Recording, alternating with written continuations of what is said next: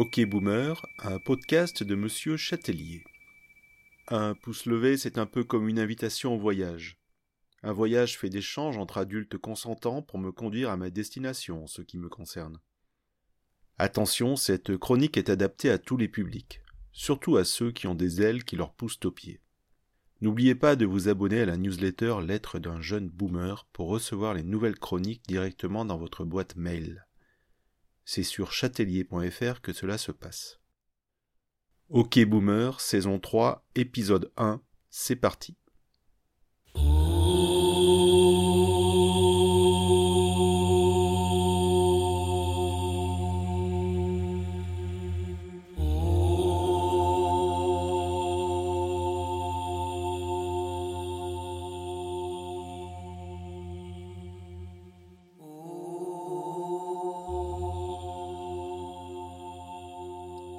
Le souffle de la liberté, l'absence de contraintes, les ailes aux pieds, Kerouac, c'est tout ça l'autostop. Enfin, pour moi, c'est surtout un ramassis de bilvesés. Je ne suis pas un hippie. Si j'ai pratiqué cette activité intensément pendant plusieurs années, c'était surtout par manque des moyens financiers nécessaires à la mobilité du jeune homme en mal d'ailleurs que j'étais en ce temps-là. Les rares fois où je me déplace en voiture à propulsion carbonée, pour sauver la planète, je n'ai pas personnellement de véhicule, et je profite de ceux d'amis qui n'ont pas les mêmes exigences morales. Ils manquent de la rectitude écologique idoine, et c'est donc sur eux que pèsera la culpabilité de la destruction de la terre-mère. S'il faut les dénoncer à ceux qui nous succéderont, je le ferai, parce que je vis selon mes convictions. Je ne vois jamais l'ombre d'un pouce levé sur le bord des routes de nos provinces qu'il faut maintenant appeler territoire à ce que j'ai compris si c'est ce que les provinciaux désirent, ainsi soit-il.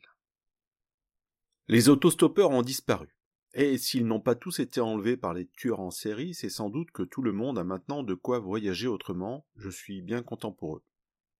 De mon côté, alors que j'avais seize ans et une envie de m'échapper aussi pressante que celle qui me projette aux toilettes à quatre heures du matin ces dernières nuits, si je voulais aller à la grande ville de la comté, donc, c'était vite devenu pour moi le moyen de transport habituel j'y excellais.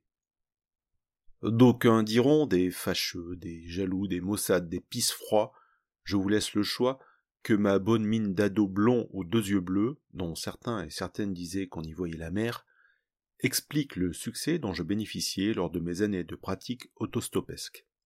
Je m'insurge, m'élève contre et m'explique. Si je réussissais si bien, c'est que je suis né pour l'autostop, et ma jolie tournure d'alors n'est pas en cause. Je dégageais une telle aura que, à 500 mètres et 110 km heure, le conducteur ne pouvait manquer de se dire C'est lui, enfin, je le rencontre, ce n'est pas une légende, le voilà, l'Uber autostoppeur. Vous vous dites que je suis parti bien loin et que mon lait d'avoine a dû tourner ou que mon stock de cacolac est vraiment périmé. Non pas, et je continue mon implacable démonstration. L'autostop est une activité libérale de nature commerciale qui implique la participation de deux individus.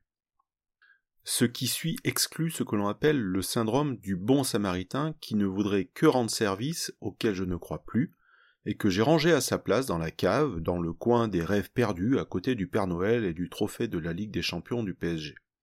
Et donc ces deux individus échangent des services, le conducteur fournit un véhicule se déplaçant dans une certaine direction pour transporter le propriétaire du pouce en l'air, et celui-ci est en charge de la conversation pour éviter que le susdit conducteur ne s'assoupisse et ne fiche sa caisse, selon les lois immuables de la cinétique, qui dans un platane, qui dans un ravin, qui dans un platane au fond d'un ravin s'il avait de la chance, pour peu qu'il ait aussi le sens de l'absurde.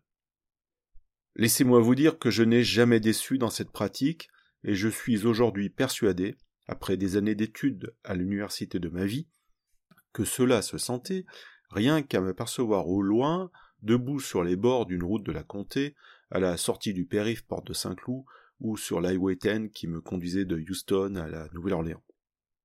Cela ne vous étonnera pas, si vous êtes toujours là, j'étais le petit prince de la conversation. Et avec moi il n'y avait pas un silence qui s'éternisait, et sûrement pas une paupière qui s'abaissait sous ma surveillance. Déjà, j'aimais à raconter ma vie à des étrangers, et j'avais développé mon art au fil des années. Aussitôt installé, je déclenchai un feu roulant de questions pour leur donner la parole, récoltant au passage de bonnes histoires. avant que de dérouler le fil de ma vie, mon œuvre, qui, même si je n'étais qu'un jeune bourgeon nappé d'acné, nous tenait jusqu'à ma destination. Toujours. Je dois à mon flot de paroles, d'anecdotes personnelles plus ou moins, voire totalement pas vraies, des milliers de kilomètres. Un carburant à moindre frais dont j'ai usé et abusé en ces temps-là. Aujourd'hui, cette pratique a disparu, comme le hula up et le fait de tenir la porte aux dames. Elle a été remplacée par des applications qui surfent sur l'imagerie du pouce levé, mais où le service rendu est bien facturé. Les quelques fois où je m'y suis plié, la ligne de train vers la comté ne fonctionne pas très bien, je n'ai pas décroché un mot du voyage. Quand je paie, je ne raconte pas. Oh